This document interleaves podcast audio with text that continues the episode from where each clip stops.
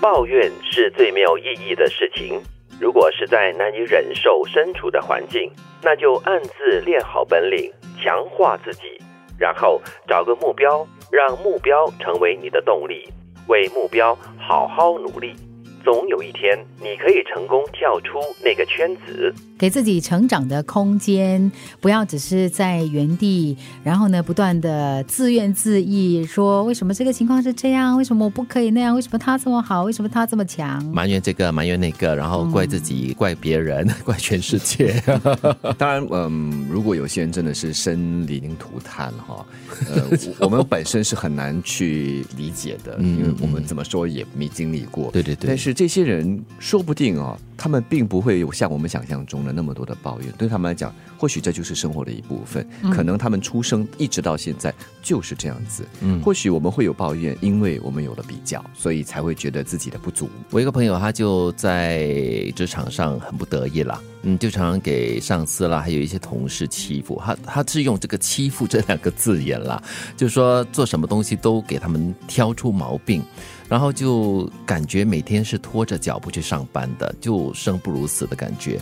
然后就啊纠结了好久好久，就跟他说：“那你真的是不想再待下去的话，你你就好好的找一份工作，或者是你看什么课程，你可以去上一上，然后呃强化自己，然后。”把自己的价值提升，然后你就可以随时可以跳出那个圈子啊，跳出那个火坑啊。嗯，那他终于到最后呢，就做好了准备了，过后他就离职了，然后就觉得啊，一身轻，很自由。我就觉得他开心了很多。嗯，用在职场上是这样，用在生活上也是这样。有的时候你你可能会应该说是禁不住会羡慕别人，会觉得说哇，别人怎么过得这么好啊？为什么别人可以这样，为什么别人可以那样哦？但是我觉得你要回头去看一看，这个人为什么可以达到那个境界？当然有一。一些人哈，就是本来就是很幸福的，但有一些人他也是靠自己的努力设定了目标，然后一步一脚印的走到那个境界。那如果你要想想要像他那样的话呢，你就要为自己先设定一个目标，然后找到往那个目标的那条路啊。有些人是人在江湖身不由己哈，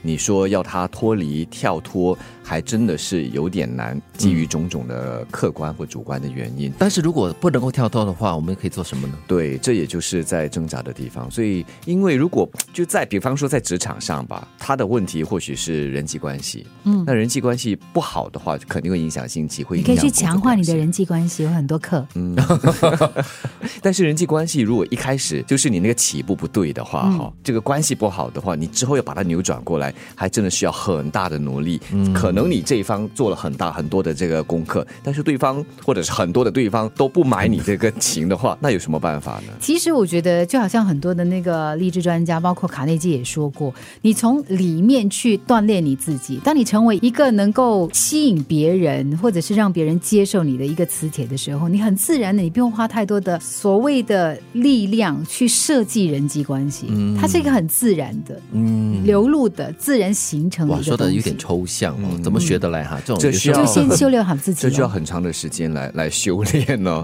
而且或者是从很根本的来改变。自己的性格要改变自己性格，首先可能就要从自己的思维开始转，或者啊，或者就是改变心态呢。嗯嗯，那天我们前一阵子不是有谈到了，就是我们不要靠心情过日子，而是要改变心态来过日子，靠着心态的调试，然后让自己活得好一点，过得好一点。如果人际关系不佳，或许是别人的问题哈，那这个时候可能就远离这些人，然后自己在公司的职场的范围内找一些跟你合得来、频率更接近的人结交。成为同事或朋友也行，嗯，但也要提醒自己了。其实我觉得，就我们讲人际关系嘛，它是双方的。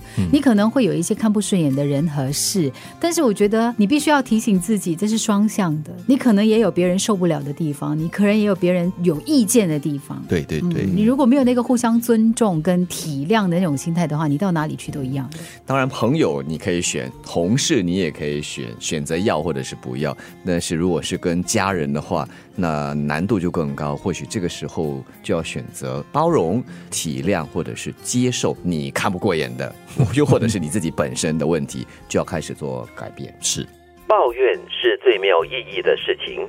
如果实在难以忍受身处的环境，那就暗自练好本领，强化自己，然后找个目标，让目标成为你的动力，为目标好好努力。总有一天你可以成功跳出那个圈子。